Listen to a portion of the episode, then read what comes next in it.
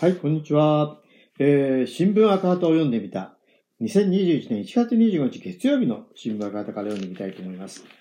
えー、っとですね、一面の NHK 日曜討論、三次補正は組み替えようと。コロナ対応罰則は邪道中の邪道、邪道ということですね。えー、小池書記長、書記局長が主張という記事を読んでみたいと思います。えー、っと、日本日本共産の小池晃書記局長は、24日 NHK 日曜討論に出席し、新型コロナウイルス感染症の対応や通常国会の論戦について各党幹部と討論しました。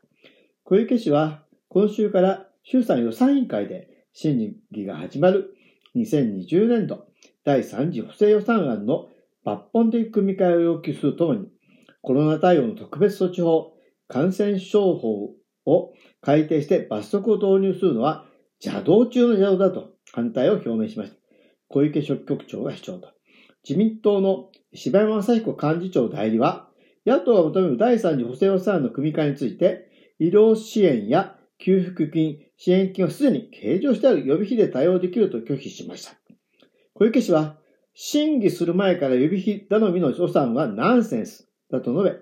べ、医療支援や検査、雇用の維持などは補正予算に組み、えー、盛り込み、拡充すべきだと主張。そうなっていないのは、3次補正予算案が緊急事態宣言の必要がないと政府が言っていた時に編成されたからだと述べました。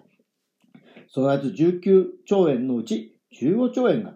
GoTo 事業や国土強靭化などに当てられ、この値は4兆円過ぎないと指摘し、今すぐ必要でないものはやめて、医療や介護、検査、保障に回るように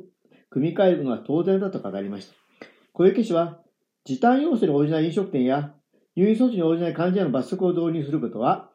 感染症対策に逆行すると批判し、感染拡大防止には、えー、時短営業、休業する業者などに十分な保障をすることだと主張。緊急事態宣言を出す前から、まん延防止措置として罰則を課すことが盛り込まれていることも重大だとし、未知の感染症への対応は国民の協力が最大の武器になる。罰則制裁の導入は国民の中に分断、対立を生むのであって、断固反対の立場に臨むと語りました。また、入院したくてもできないときに入院を込めば、懲役というのは国民の理解が得られるわけがないと強調。過去に科学的根拠のない隔離や差別、人権侵害が問題になった反省から、感染症法の全文に患者の人権尊重が明記されたと述べるともに、罰則を恐れて検査を受けなくなったり、検査結果を隠したりしたら元も子もないと厳しく批判しましたと。いうことですね。えー、そうですよね。まあ、情報は4面で、ちょっと4面長いので、ちょっと読みませんけれども、昨日ちょっとね、この力量討論見れなかったので残念なんですが、本当にね、まあ、まあ、あのー、これは小池職長が言ってるのは、ね、まっとうなことを言ってるなと思いましたということで、ここまでお聞きいただきありがとうございます。